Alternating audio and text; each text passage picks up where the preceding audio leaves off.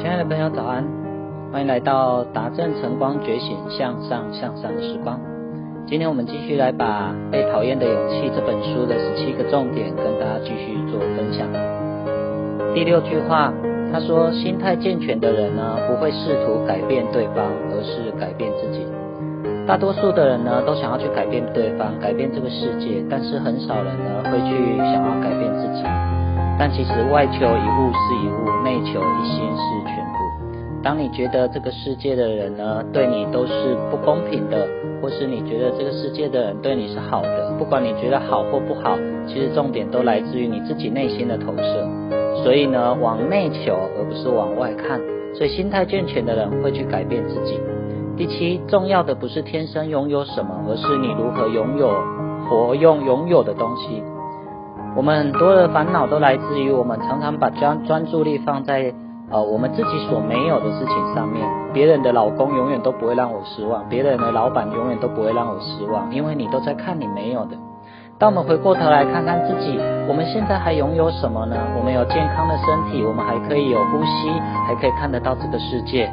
我们还有双手双脚，我还有时间啊，我还有很棒的家人在旁边陪着我。最重要的不是你天生就拥有什么，而是你如何去活用拥有的这些东西，来帮助你自己创造更精彩美丽的人生。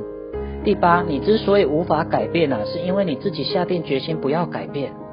所以在书中啊，他却提到一个人呢没有办法改变，是因为我们大多数的人都想要活在一个叫做舒适圈的地方，而你不想改变，是因为改变比较痛苦。